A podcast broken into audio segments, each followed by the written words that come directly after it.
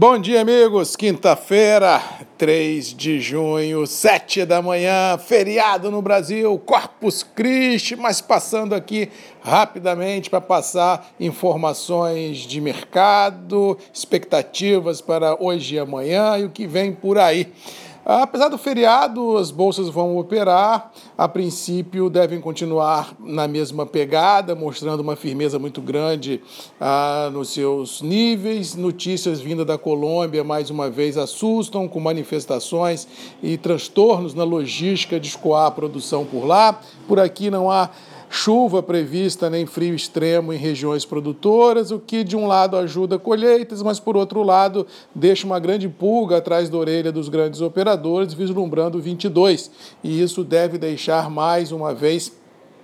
o mercado estressado e, por tabela, preços firmes. E outro fator que vale a menção desses preços firmes nas bolsas internacionais é a derrocada do dólar no Brasil, que ontem chegou a trabalhar na mínima a 5,06 em função aí de uma expectativa melhor de crescimento econômico, politicamente ah, já as variáveis não atingem o mercado de forma fulminante, ou seja, esses, essa bateção de cabeça política que vive o Brasil, ela passa ao largo dos mercados e assim não impacta frontalmente as oscilações Resumindo, temos B3 para cima e dólar para baixo, o que, se por um lado ajuda a sustentar os níveis internacionais, por outro lado impede uma correção mais forte dos preços internos do café. Não estou falando que o mercado vai cair, não é isso, não acredito nisso, mas em reais ele ganha uma pedra no sapato muito grande nessa expectativa de grandes alavancagem dos níveis vigentes. O que podemos ver pela frente é a manutenção do atual espaço de trabalhos em reais,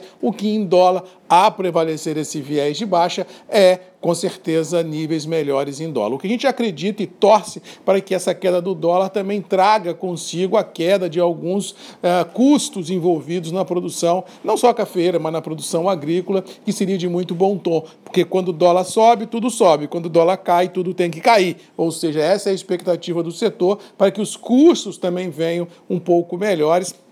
vislumbrando a recente a baixa do dólar. Mas no todo, assim, não espero, não espero nenhum grande coelho por sair da cartola, eu acho que o mais do mesmo prevalece, safras avançam, frustração ah, na colheita do arábica é notória, no conilon nem tanto, mas no, no arábica é notória, e isso deve deixar os preços internos do café firmes, pelo menos por um curto espaço de tempo. No mais, vamos ficando por aqui, desejando a todos um, uma boa quinta-feira, um bom feriado, que a gente possa curtir o feriado com a família. Quem não pode, vamos pelo menos pensar nela, porque às vezes estamos muito longe da nossa família, vamos pensar nela, fazer uma oração, porque a família é a base de tudo e com certeza tendo a família sólida, perto de você, mas, com, como diz o outro, dando o suporte necessário a enfrentar os desafios, com certeza a gente supera todos os obstáculos sem grandes atropelos. Que Deus nos abençoe, que tenhamos uma boa quinta-feira e temos um encontro marcado, como de costume, amanhã, às sete da manhã, comigo, Grupos Redes MM, Marcos Magalhães, a voz do café, sempre presente nas suas manhãs